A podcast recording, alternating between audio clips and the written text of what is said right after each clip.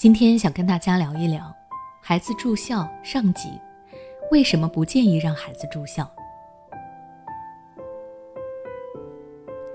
北京师范大学教育硕士尹建莉曾经在一个节目里聊过这样一个话题：孩子上寄宿幼儿园好不好？有些人觉得让孩子去寄宿学校能够培养他的生活自理能力，并建立集体意识。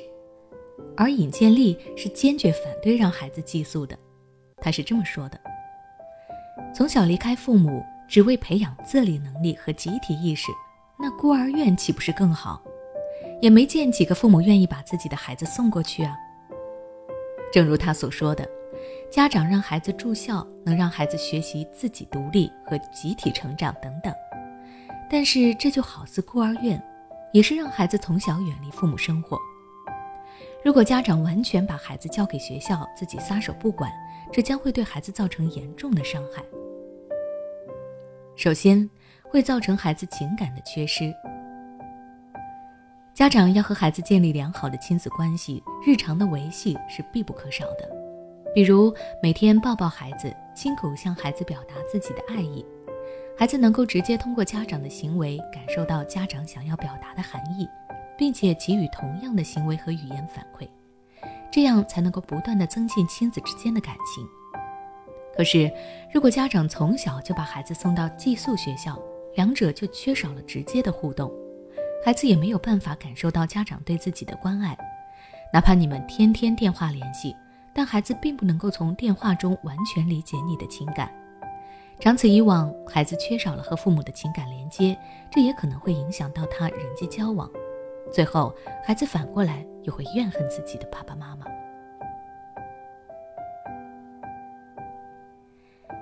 其次，缺乏安全感，孩子过早的远离父母，不仅会失去情感的寄托，还可能会因此失去安全感。变得冷漠，不愿意亲近他人。他自己在外生活，看似培养了很强的自理能力，不需要别人，自己也能够做好每一件的事。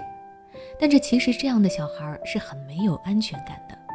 他们会觉得什么事情都只能靠自己，别人靠不住，所以也不愿意去求助他人，也不愿意接受他人的帮助。另外。可能会遭遇校园暴力。电影《少年的你》让我们看到了校园暴力对孩子的伤害，也让我们真正正视到校园暴力离我们的孩子可能并没有那么远。如果孩子在外生活遭遇了校园暴力，父母不在身边，不敢告诉老师，他们在学校受到的伤害无处诉说，没有人帮助引导和解决，这对孩子来说将会是不可磨灭的伤痛。正如英国经济学家亚当·斯密说过：“任何东西都不可能弥补寄宿生活给孩子带来的伤害。”所以，我还是希望，如果条件允许的话，家长能让孩子走读，更好的陪着孩子。我刚刚说完了，孩子住校可能会受到一些伤害。其实，除了住校，现在社会还有一种小留学生现象。就是家长让刚上小学或者是初中的孩子出国留学，让尚在成长期的孩子从小远离自己，直接把孩子托付给亲戚朋友，甚至是学校老师。虽然孩子在国外的日常生活被安顿得很好，吃喝不愁，但是他们同样也可能会受到以上的伤害，甚至更加的严重。最后，我希望家长们要知道。不管孩子住不住校，有没有在你身边，你都要多和孩子进行沟通，多关爱爱护孩子，不要让你们的关系越变越远，也不要错过孩子的成长。那由于篇幅原因，今天的分享就先到这里。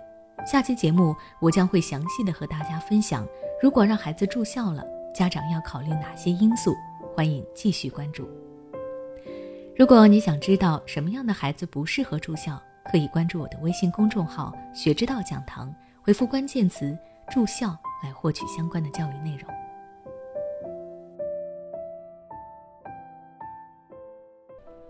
每当我们感叹生活真难的时候，现实却又告诉我们，生活还能更难。